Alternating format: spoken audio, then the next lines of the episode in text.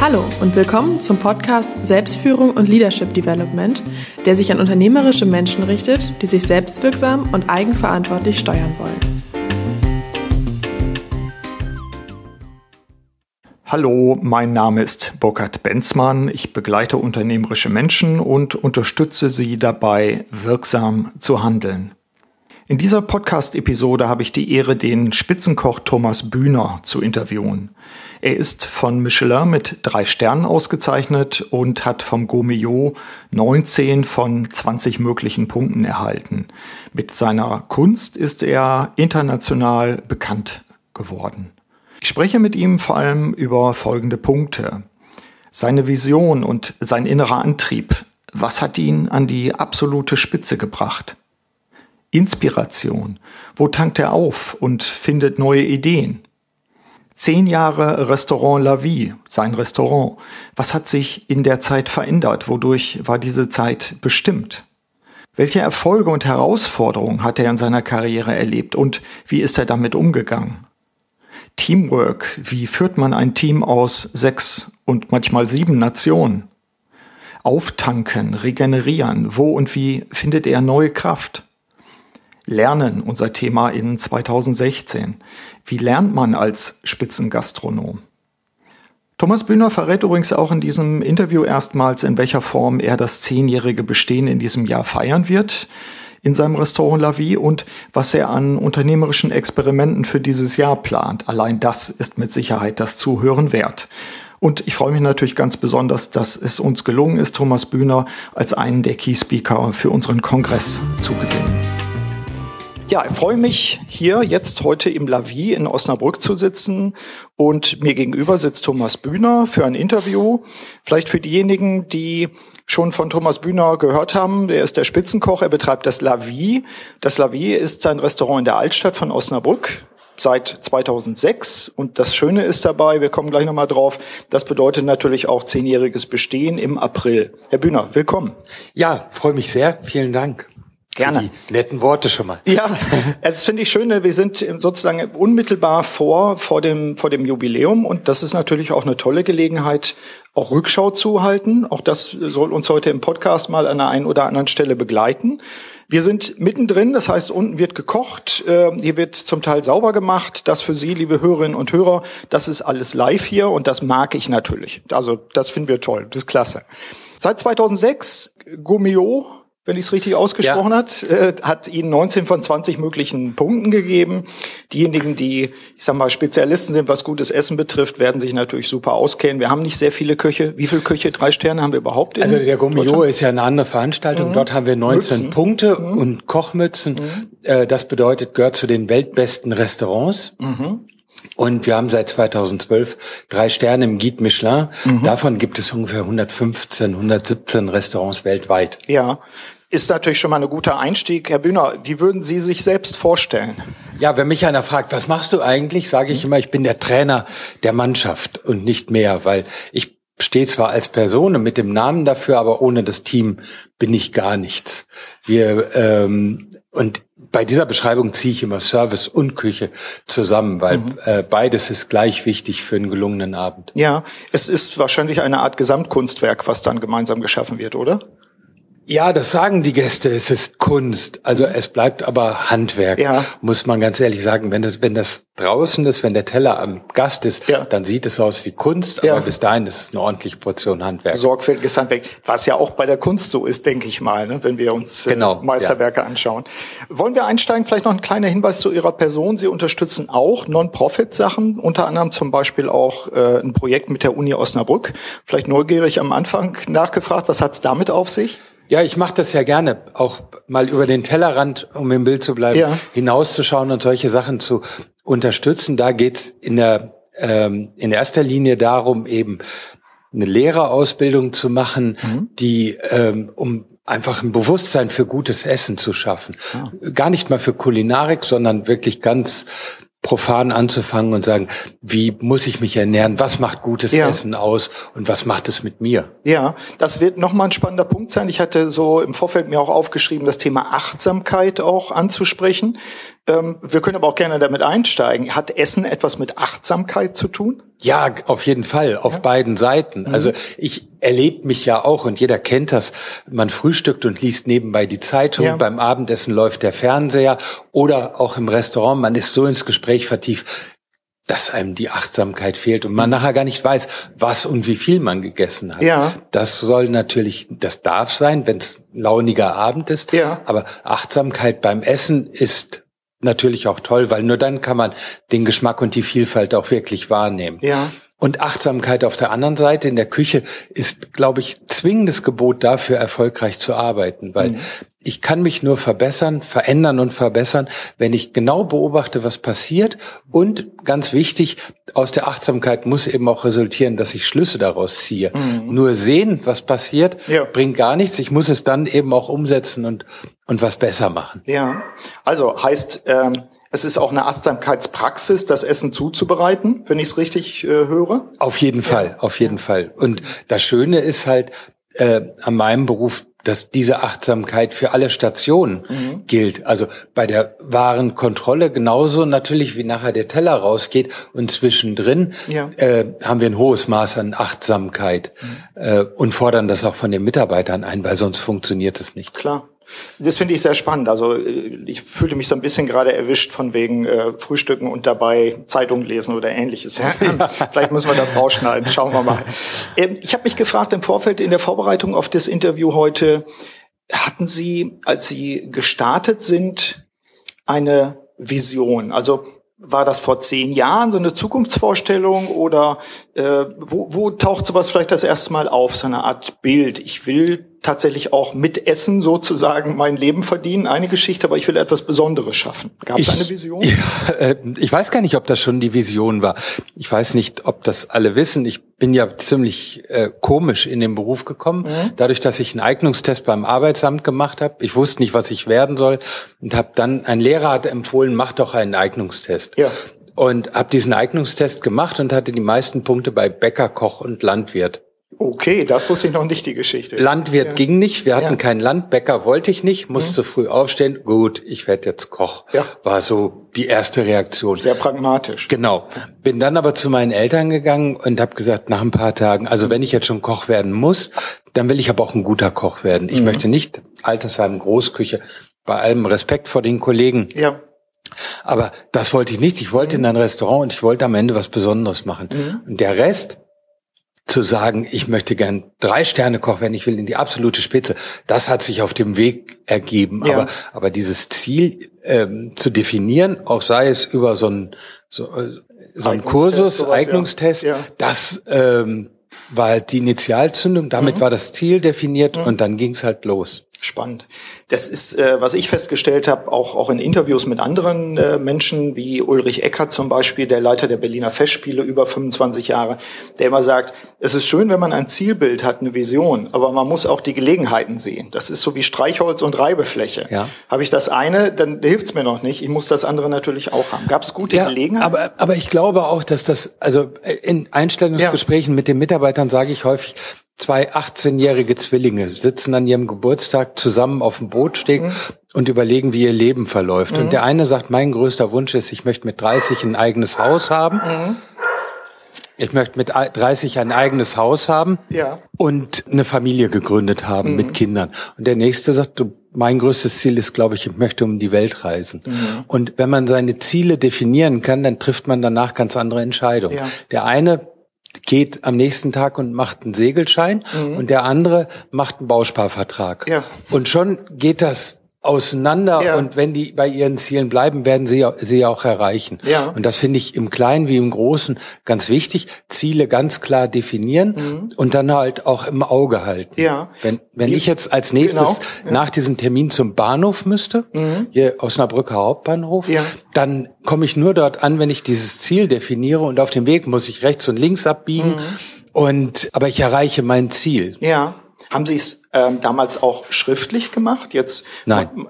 Aber Sie haben ein inneres Bild gehabt. Ja, Wie haben Sie es verankert? Ich, hab, ich bin Westfale. Die haben ja. ein hohes Beharrungsvermögen. Ja. Okay, das finde ich gut. Stichwort Beharrungsvermögen wäre für mich auch nochmal etwas. Ich gehe mal davon aus, dass Ihr Alltag durchaus anstrengend und herausfordernd ist. Wir kommen noch auf das Thema auch, wie, wie erfinden Sie sich neu und solche Aspekte. Ganz praktische Frage. Körper, Seele, Geist. Machen Sie auch Sport, Fitness, haben Sie drastisch gesagt eine eigene Muckibude oder wie halten Sie sich fit? Das, gibt's die NSA? Forscht die so viel? Ja, ich habe eine eigene ja. Muckibude zu Hause, weil ich es ja. nicht schaffe, irgendwie auswärtig irgendwo mhm. hinzugehen, aber ich mache es konsequent. Man sieht es langsam. Mhm. Ich würde mir wünschen mehr, ja. aber ich glaube, ganz ehrlich, man kann nicht über äußere Umstände stöhnen und sagen, der Beruf ist so hart, das Stehen ist so anstrengend. Mhm. Man muss auch äh, daran arbeiten, dass man diese Anforderung erfüllen kann. Ja. Und da meine ich Geist und Seele und ja. Körper zusammen mit. Ich muss mir Ruhezeiten einbauen. Ich gehe mhm. zwischendurch manchmal rüber und habe so eine ganz spannende App, sieben Minuten Meditation. Ja. Das hilft mir auch wirklich, mein Gleichgewicht zu finden. Und ich merke auch, wenn ich aus der Anspannung raus bin, dann kommen mir die neuen Ideen. Ja. Ne? Spannend, auch das werden sicherlich die einen oder anderen Hörer selber kennen. Ich habe das oft auch in der Meditation oder wenn man morgens aufwacht, da kommen gute, gute Gedanken und Ideen, weil man sozusagen runtergefahren ist, weil ja. man nicht mit den Alltagsthemen ja auch beschäftigt ist. Genau, wenn das, ich wenn ja. ich Meditation mache, ich war mhm. in Sri Lanka in einer Ayurveda Farm, ein buddhistischer Mönch hat Meditation gemacht. Also eigentlich muss ich mir einen Block daneben legen, mhm. dann, weil das hat nichts mit Meditation zu tun, aber ja. dann wenn ich ins Standgas komme, mhm. dann kommen auch wieder die Ideen gehen. Ja, ich, das finde ich nebenbei bemerkt auch eine echte Herausforderung. Wir werden auch noch mit Britta Hölze darüber in einem anderen Interview sprechen, nämlich bei der Meditation wirklich nur bei der Meditation dann auch zu bleiben. Ja. Das ist sicherlich eine spannende Geschichte. Gibt es noch Dinge, die Sie persönlich tun im Sinne von Ausgleich? spazieren gehen, mal hier, der Osnabrücker würde sagen, einmal rund um den Pudding gehen, also irgendwie mal einen Ach, Gang das, machen? Das mache ich auch mal abends, aber ich meine, mein Tag geht morgens um neun Uhr los und endet nachts zwischen zwölf und eins. Da mhm. Schaffe ich nicht. Was ich immer mal wieder gerne mache, um mal so ein Osnabrücker Beispiel zu sagen, mhm. Dominikanerkirche. Ja. Mir einfach die Ausstellung dort angucken. So das mhm. Auge des Taifun nutzen. Ja.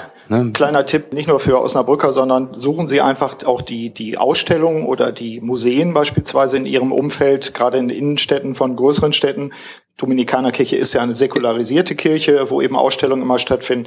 Das sind diese Inseln, genau. Ja. ja. Und die muss man sich halt schaffen und bewahren. Mhm. Also ansonsten frisst einen das auf. Ja, also ein Tipp, den, den ich versuche immer zu handhaben, wenn ich in einer anderen Stadt bin, schaue ich vorher nach, welche Ausstellungen da sind und versuche die Termine so zu legen, also den, den Zug später zu nehmen, so mhm. ungefähr, um dann wenigstens noch mal entweder einen Kaffee zu trinken im Museumscafé oder ähnliches zu machen. Ja. ja. Aber der ich finde ganz wichtig die eigene Verantwortung mhm. dafür zu sagen, ich lasse mich jetzt nicht aufreiben, was ja. ist wichtig, was ist unwichtig und wie schaffe ich mir Pausen. Ja, guter Punkt.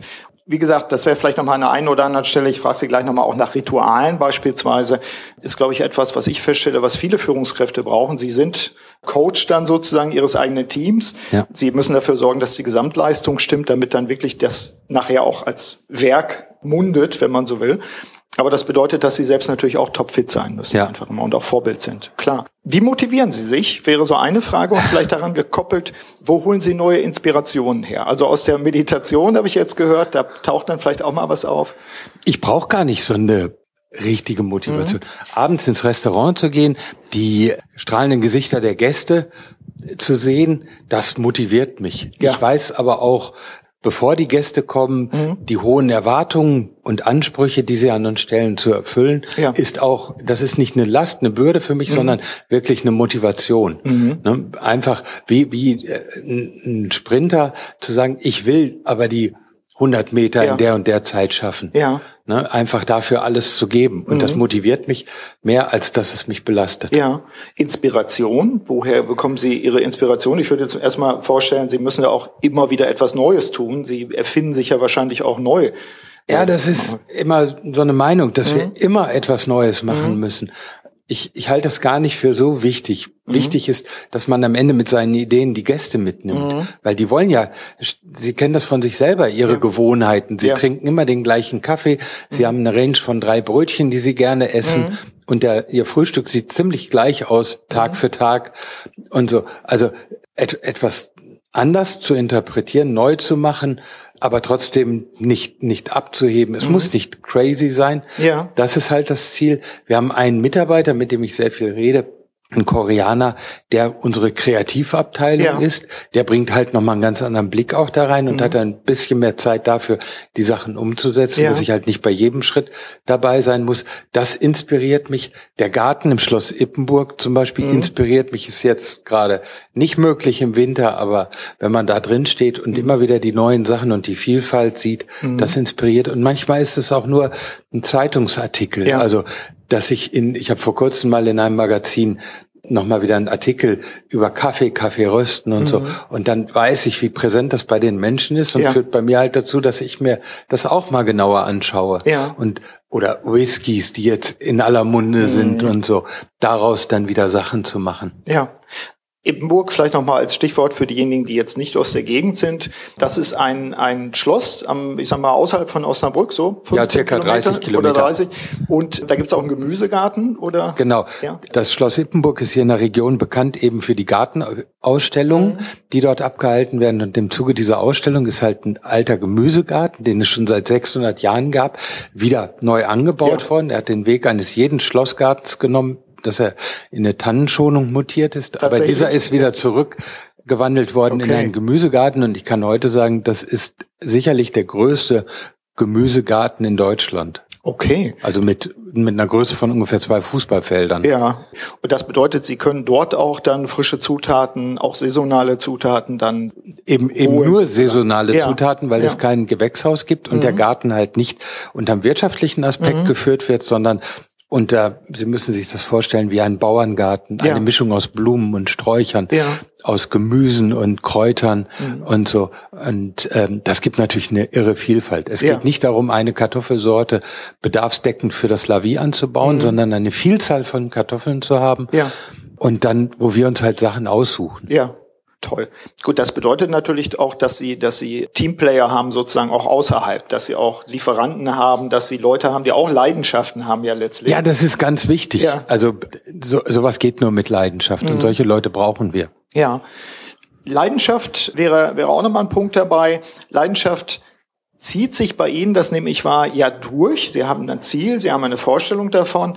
Aber einer der Aspekte, der natürlich äh, für uns in diesem Jahr besonders wichtig ist, ist das Thema Lernen. Und zwar Lernen auch durchaus durch das Auf und Ab der eigenen Dinge. Leidenschaft kann ja auch manchmal eingeschränkt sein oder getrübt sein.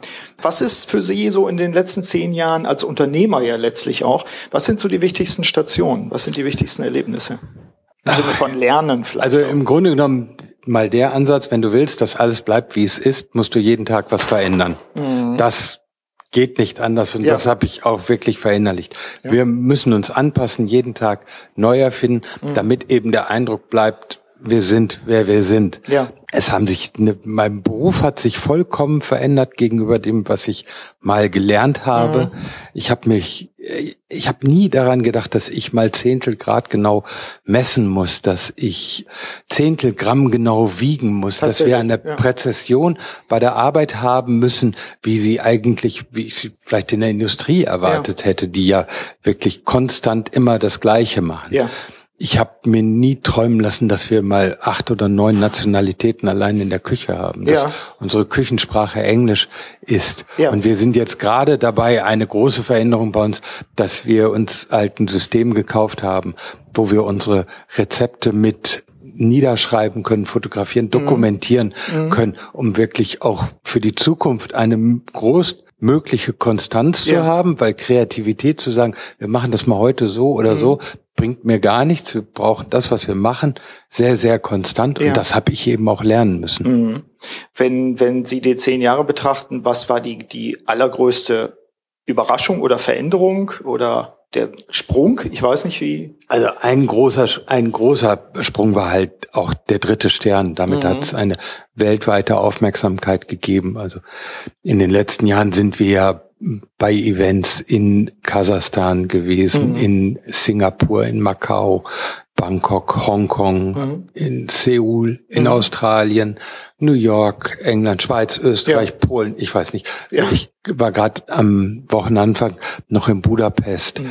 Ich fahre nächste Woche in die Tschechoslowakei nach Prag mhm. und so. Es ist total international geworden. Das ist halt die größte Veränderung ja. in dem Zusammenhang gewesen. Ja, was ja aber auch die Lebensumstände dann verändert. Also wenn Sie Ihr Leben dann sozusagen im, im äh, Zubringer zum Flugzeug verbringen, mehr oder weniger, da geht ja auch Lebenszeit dann rein. Wie empfinden Sie das? Ah, ich finde das spannend, mhm. neue Eindrücke, überall Leute zu kennen. Mhm. Das find, macht doch den großen Reiz des ja. Berufs aus.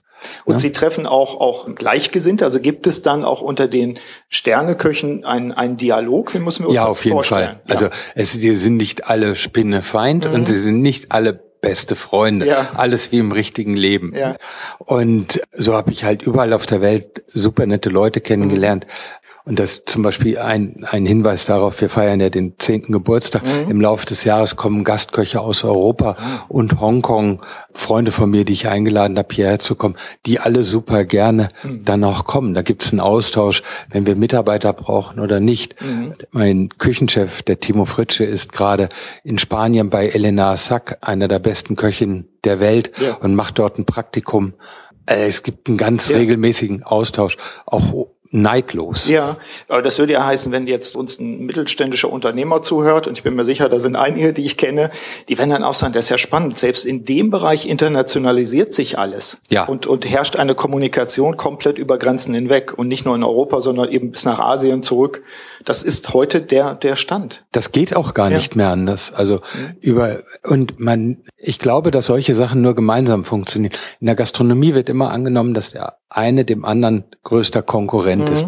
Wir hier am Beginn der Kranstraße, praktisch dieses Dreieck zur Bierstraße und Rathaus. Es gibt ja. drei Gastronomien hier auf unterschiedlichem Niveau. Mhm. Das empfinde ich nicht als Konkurrenzsituation, sondern eher bereichernd für die Straße, ja. für den Platz. Ja. Und mein Wunsch wäre auf der anderen Straßenseite noch ein zweites Drei-Sterne-Restaurant. Mhm. Dann wären wir weltberühmt mit mhm. dem, was wir machen. Und wenn man in das eine Restaurant geht, hat man auch gleichzeitig einen guten Grund, mal in das andere zu gehen. Was mir auffällt, ist, in, in manchen Bereichen lernen die Menschen, wirklich zu Netzwerken, zu kooperieren und festzustellen, wenn wir zusammenarbeiten, dann wird der Kuchen größer. Das ist so, so eine Erkenntnis, ich sag mal jetzt bei Beratern zum Teil, die vorher Spinnefeind waren, die jetzt versuchen, sich besser zu vernetzen. Ich höre es jetzt von, auch im Austausch von, von Spitzenköchen beispielsweise. Manchmal glaube ich, bei, bei Unternehmern ist es noch so, dass sie denken so, ah, Konkurrenz, ich kann mein Wissen, das darf ich nicht weitergeben, ich muss alles unter Verschluss halten. Da muss man doch umlernen, oder nicht? Ich habe das überhaupt nicht. Also mhm. wenn einer unsere Rezepte nimmt, dann ist er halt Kopist mhm. Ne? und entlarvt. Ja. Ich glaube, auch wenn man auf dem Niveau arbeiten will, muss man einen eigenen Stil haben. Ja. Und mich erstaunt es auch immer wieder. Es gibt Bereiche im, in unserem Leben, die sind vertragsgebunden. Mhm. Sie haben einen Telefonvertrag ja. und die Telefonfirma hat riesig Angst, dass sie den kündigen. Mhm. Aber wenn sie eine tolle Leistung bringen würden, würden Sie den gar nicht kündigen. Ja. Sie kaufen ja auch immer den gleichen Kaffee, um bei mhm. dem Beispiel zu bleiben. Ja. Oder Sie fahren vielleicht immer zur gleichen Tankstelle. Mhm. Ne? Und, und so. Und wir sind in der Situation, wir können unsere Gäste nicht per Vertrag an uns binden. Ja. Selbst wenn jemand super zufrieden ist bei uns mhm. heute Abend, der sagt, ich habe den schönsten Abend bei dir meines Lebens erlebt, das beste Essen mhm. überhaupt genossen mhm lebe ich ja in der Sicherheit, dass er am nächsten Tag vielleicht zum Italiener geht mhm. oder ins Münsterland und ja. isst einen Speckpfannkuchen und hat trotzdem einen schönen Abend. Ja. Also ich kann Gäste nicht zu etwas zwingen, was mhm. wir sie nicht wollen, aber ja. wenn sie hier sind, eine Leistung bringen, die sie nicht vergessen. Ja. Aber das ist ja auch, man würde auf Englisch sagen, das ist ja auch ein Mindset. Also es ist ja ein Denkrahmen, den sie für sich ja. selbst geschaffen haben. Ich erlebe manchmal andere, auch so im Coaching, die einfach eher Angst besetzt sind, die einfach Angst haben zu verlieren. Die sagen, wir hatten ein ganz tolles Jahr, aber es wird schwierig im nächsten Jahr. Wer weiß, ob wir das alles halten können. Das macht die krank. Da kann man zusehen, wie die älter werden sozusagen. Das vermitteln sie nun ganz und gar nicht. Im Gegenteil. Eher, ich sag mal so, lustorientiert. Ja, aber es ist ja auch so. Mhm. Also das, was wir machen, ist ja auch Spaß spaßorientiert mhm. und lustorientiert. Für, es muss für uns so sein, sonst können sie die Leistung nicht bringen. Ja. Und für, für die Gäste muss es so sein, weil sonst würden sie nicht wiederkommen. Klar. Aber ich glaube, Konkurrenzsituationen definieren sich ganz anders mhm. als, als über Vielfalt. Ja. Aber das, das nehme ich eben wahr. Ich glaube, da müssen wir vielleicht auch in Deutschland noch mehr lernen, zusammenzuarbeiten und großzügiger auch zu sein. Aber ich bin, bin guter Dinge, dass sich das entwickelt ja. einfach. In, ich hoffe es zumindest. Gab es noch Auf und Abs, wo Sie sagen, oh, das hat mich geprägt oder da bin ich mal durch den Scheuersack gegangen. Ich finde, das ist ja mal, das macht uns ja auch zu Menschen, dass wir sagen können, da, da habe ich mich in Anführungszeichen auf die Klappe gelegt. Titus Dittmann hatten wir beim ersten Kongress, der auch drastisch gesagt hat, da habe ich mich auf die Fresse gelegt, sage ich so leise wie möglich möglich, damit iTunes uns nicht rauswirft. Gab sowas auch, dass Sie gesagt haben, boah, das hat mich auch geformt, aber ich bin da wieder aufgestanden oder? Also klar, in meinem Leben gibt es auch Situationen, mhm. wo ich mit mir kämpfen muss. Mhm. Eine ganz große war das erste Jahr als verantwortlicher Küchenchef stand im Gomio, mhm. richten wir unsere Bitte an Thomas Bühner, verhunzen Sie nicht weiter die teuren Produkte. Ja, ja, ja. Das führt ja. zu ganz langen Waldspaziergängen, bei ja. mir einsamen Waldspaziergängen ja. und mir zu überlegen, an welcher Stelle ist die Kritik berechtigt, was muss ich ändern und, und was ist vielleicht bei uns in der Außendarstellung schiefgegangen, mhm. dass das so ist. Am Ende ist das aber dann so gekommen, wir haben im Jahr drauf einen Punkt mehr bekommen, mhm. das war 94, dann 14 Punkte, 95, 15, ja. 96, 16, 97, 17 und dann 2018 Punkte und 2006 19 Punkte. Äh, ich habe das für mich mitgenommen, mhm. so, so ein Tiefschlag, so sowas, so ein umwerfendes Erlebnis. Mhm schürt aber auch bei mir den, den Kampfgeist jetzt ja. erst recht. Yeah. Und das Leben geht danach weiter. Mhm. Ne? Man muss halt immer dann versuchen, das Beste, seine Schlüsse rausziehen. Ja. Wir waren vorhin ja. bei, bei Achtsamkeit. Genau. Genau zu beobachten, was, was ist jetzt wirklich berechtigt mhm. und was nicht berechtigt. Mhm. Und äh, dann die richtigen Schlüsse rausziehen. Mhm. Haben Sie tatsächlich dann einen Waldspaziergang gemacht? Ja, ja mehrere. Also raus in die Natur? Raus in die Natur. Mhm. Und oh, da war ich ganz schön einsam, mhm. muss ich ehrlich sagen. Also nicht nur die Stunden im Wald, ja. sondern auch danach. So eine Situation, wir haben zwei Jahre lang so ein Hoffnungsträger-Symbol für den dritten Stern bekommen. Mhm. Ich habe damals immer gesagt, so ein entschiedenes Vielleicht. Ja. Das hat auch ordentlich an, an mir genagt, mhm. äh, nicht genau zu wissen, in entwickelst du in die richtige ja. Richtung oder in die falsche? Was ja. führt dazu, dass du das jetzt nicht bekommst äh, mhm. und so? Schlussendlich hat auch diese Geschichte ein Happy End gehabt mhm. und ich bin froh und glücklich darüber und hoffe, dass das uns lange, lange, lange erhalten bleibt. Ja. Spielt Glück auch eine Rolle für Erfolg? Ähm, Als ein Teil? Ja, äh, äh, definieren Sie Glück. Ich habe vor kurzem mit meinem Sohn gesprochen, mhm. der hat gesagt, dass äh, er war so ein Jahr in der Schule, also ist jetzt zwei Jahre her, wo er überhaupt nicht durch den Schulwechsel überhaupt nicht gut mitgekommen mhm. ist und erzählte von einem Freund, der Glück gehabt hat, weil er genau in der Arbeit eben das dran gekommen ist, was er am Abend vorher gelesen hat. Ja. Und dann habe ich gesagt, es ist kein Glück, es mhm. ist Fleiß. Mhm. Und Vorbereitung, ja. Ja. Mhm. Wenn er nichts gemacht hätte am Vorabend, mhm. dann hätte er dieses Glück nicht gehabt. Mhm. Und Glück, äh, die Grundvoraussetzung für Glück ist Fleiß. Ja. Ne? Ja, äh, wäre auch meine Definition so im Sinne von, ich muss die anderen Dinge erstmal tun, ich muss meine Talente erkennen, ich muss sie entwickeln, ich muss eine innere Haltung auch dazu entwickeln, ich muss eine Kontinuität wahrscheinlich auch, das ja. höre ich auch aus dem, was Sie ja. sagen, entwickeln. Also, und wenn dann Glück noch dazu kommt, ist ja gut. Ja, wenn der Baum umfällt und der mhm. fällt einen Meter vors Auto, mhm. dann das würde ich auch als Glück ja. bezeichnen. Aber ich finde, Leben ist aktiv. Mhm. Und wenn man das aktiv gestaltet, dann steigt auch die Chance für Glück. Ja. Auch das ist ja belegt neurowissenschaftlich dabei, dass wir unsere innere Einstellung damit ganz anders aufbauen letztlich, als wenn wir sagen, ich kann eh nichts dran ändern. Ja. Also wir werden ja wirksamer, wenn wir dran glauben, dass wir selbst wirksam sind. Das ist ja auch das Schöne dabei. Oder umgekehrt, wenn ich nicht dran glaube, dann äh, werde ich auch immer unwirksamer. Das ist ja das Gefährliche, was manche Leute gar nicht so richtig beachten. Aber ich glaube, da sind sie nicht gefährdet, sondern äh, ich habe die Wahrnehmung, Lernen ist für sie einfach auch ein Bestandteil. Selbstreflexion ist auch ein Bestandteil ja. dabei. Gibt es noch etwas zum Thema Lernen, wo Sie sagen, also unter Lernen verstehe ich Folgendes, XYZ, oder rate ich vielleicht auch anderen Leuten? Ach, ich weiß es gar nicht. Ja, was lernen, mhm. was machen.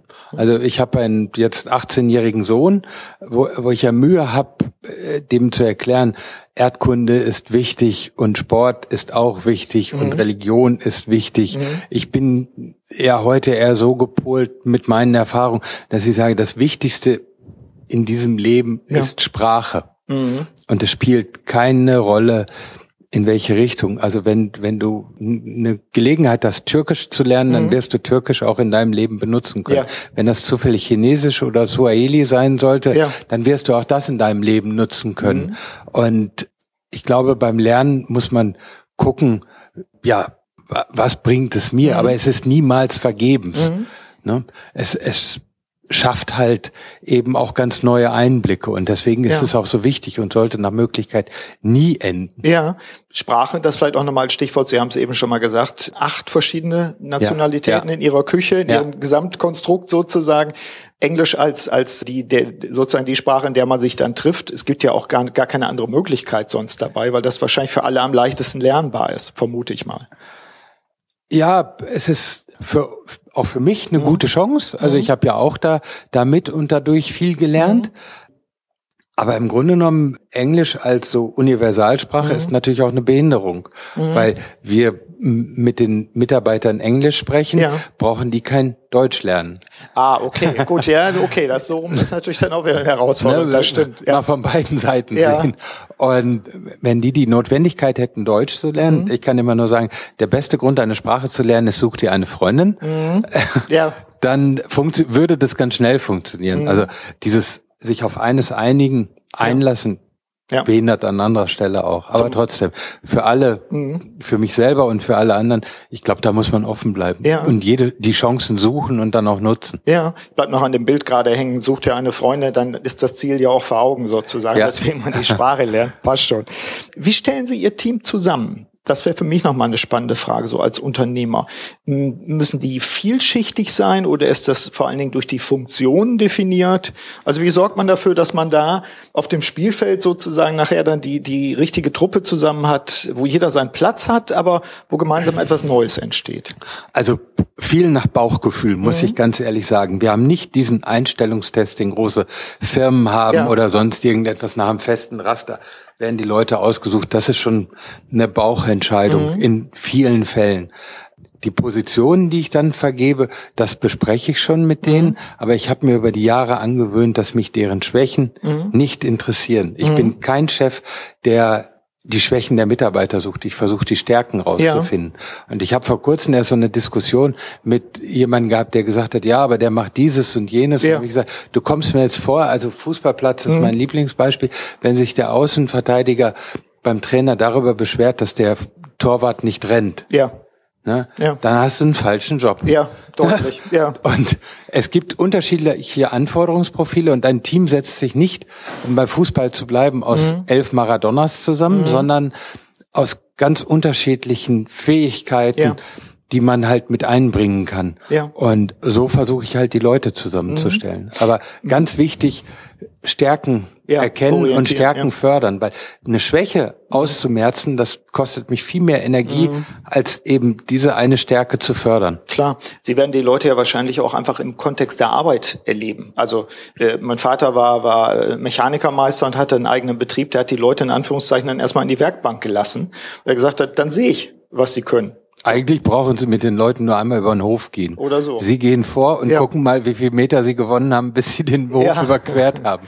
Dann wissen Sie schon ziemlich genau, was los ist. Sehr praktisch. Ja. ja. Ja, das, aber ich denke, Sie werden die Leute auch erleben, einfach im Kontext sozusagen, ja. wie verhalten die sich und ja, so Ja, wobei, ich glaube, aus meiner Erfahrung, mhm. zwei Sachen, die man in, weder in der mhm. Schule noch sonst so lernt, sind Kindererziehung und soziale Kompetenz. Ja. Und nur ein guter Koch zu sein reicht nicht, wenn man mhm. keine soziale Kompetenz hat. Ja. Es ist ein Teamplay, was wir machen. Mhm. Sie, auch wenn Sie ein hervorragender Koch sind ja. und alles können, brauchen Sie noch Leute, die das dann mit Spaß umsetzen. Mhm. Ein Hummer zu filieren oder auszunehmen mhm. ist eine tolle Sache für einen, der das das erste Mal macht. Ja. Aber wenn Sie mal 50 Stück gemacht haben, dann wird das auch kreuzlangweilig. Ja.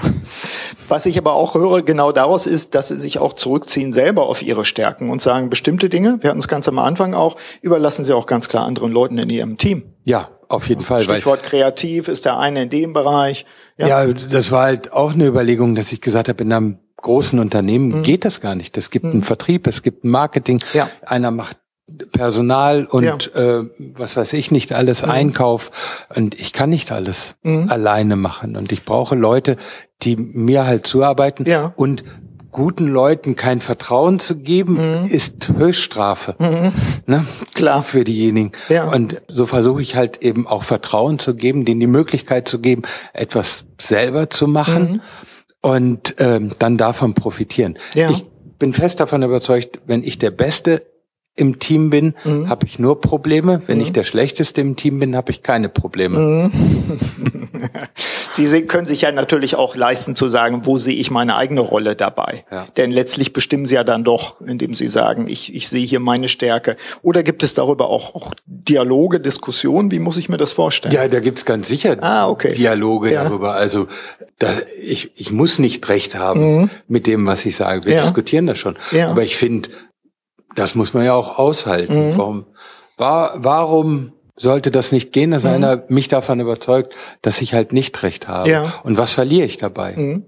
Äh, die Einstellung wäre ja fast schon, schon, schon ein Tipp sozusagen. Ich hätte mir so als eine der, der Abschlussfragen mal überlegt, wenn wir jetzt als Hörerinnen und Hörer vor allen Dingen Führungskräfte haben, einen Geschäftsführer, einen Vorstand, Prokuristen, männlich, weiblich, was für Tipps, was können die lernen von jemand wie Ihnen, der ja auch ein Unternehmen führt, aber eben ein ganz besonderes Unternehmen in einem ganz besonderen Segment? Also wenn ich hier, wenn wir uns mal vorstellen würden, um uns drum zu, würden jetzt zehn Leute sitzen oder wir haben ja auch das Vergnügen, Sie dann bei unserem Leadership Development Kongress ja. im September zu hören. Was wären so ein, zwei oder drei Punkte, wo Sie sagen, also wenn ich Ihnen eins mit auf den Weg geben kann, bei aller Bescheidenheit, aber achten Sie mal auf ein, zwei, drei. Ja, Sie müssen einfach nur langsam das Wort Mitarbeiter schreiben. Mhm dann stellen Sie fest, dass das Ihre Mitarbeiter sind. Mhm. Und wenn die schlecht sind, würde ich jetzt mal sagen, mhm. dann habe ich sie ja ausgesucht. Mhm. Also habe ich den Fehler gemacht. Wenn sie gut sind, gibt es für mich überhaupt keinen Grund, an denen rumzukritisieren, nur mhm. weil sie mal einen Fehler machen, mhm. sondern äh, spreche ich nur eben darüber. Heißt aber auch wieder Stärkenorientierung. Ja, mhm. ja, von allem anderen habe ich nichts. Ja. Und ja, gute Mitarbeiter fördern und mhm. wenn ich den Eindruck habe, dass ich total unzufrieden mit irgendwas ja. bin, das sind wir wieder beim Aktiv, da muss ja. ich auch etwas ändern.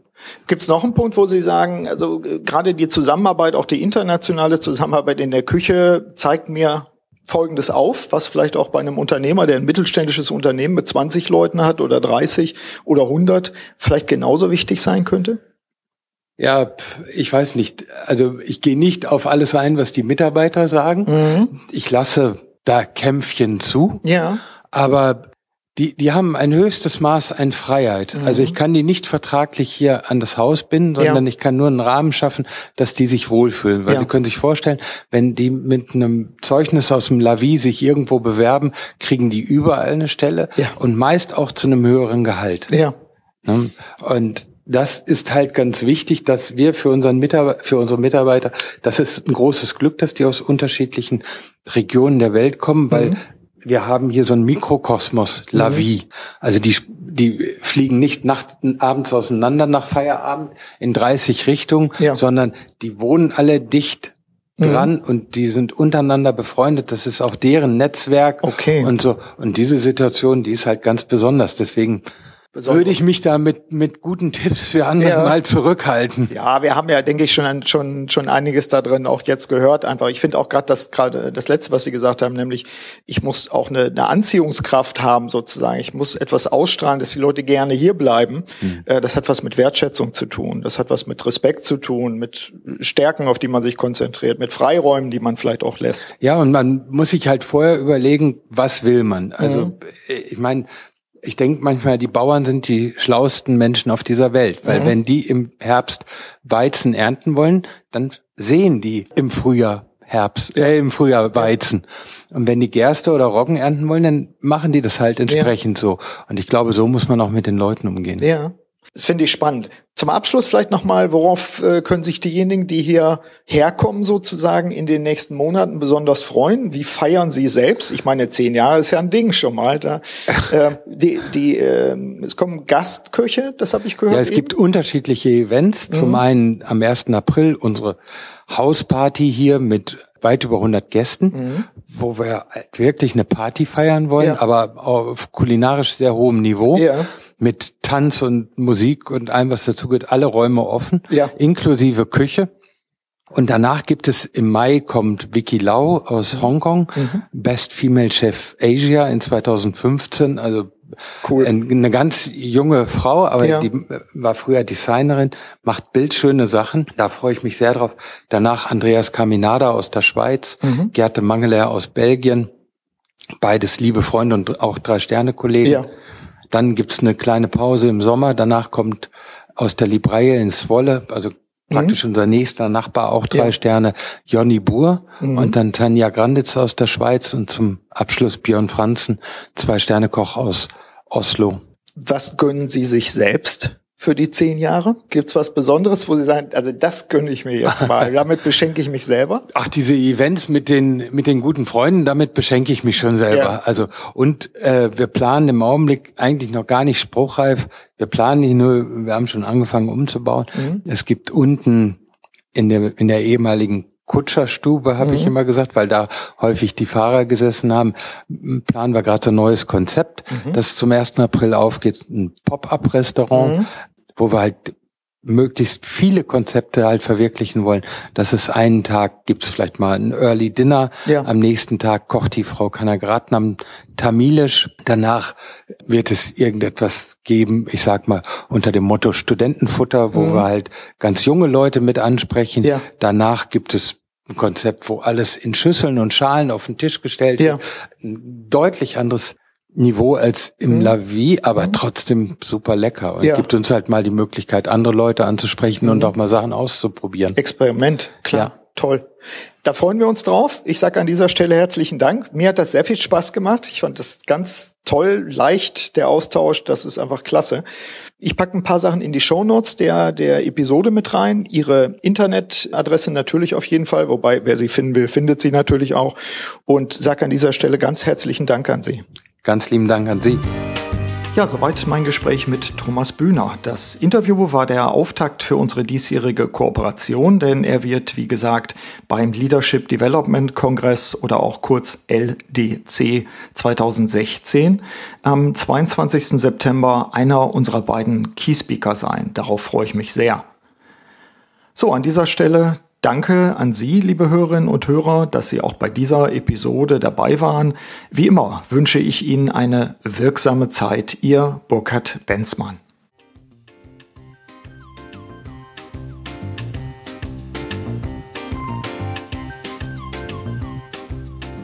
Sie hörten den Podcast Selbstführung und Leadership Development der LD 21 Academy GmbH. Das Team der Akademie und eingeladene Experten unterstützen unternehmerische Menschen, um sich selbstwirksam und eigenverantwortlich zu steuern. Aktuelle Infos finden Sie in unserem Blog unter www.ld21.de.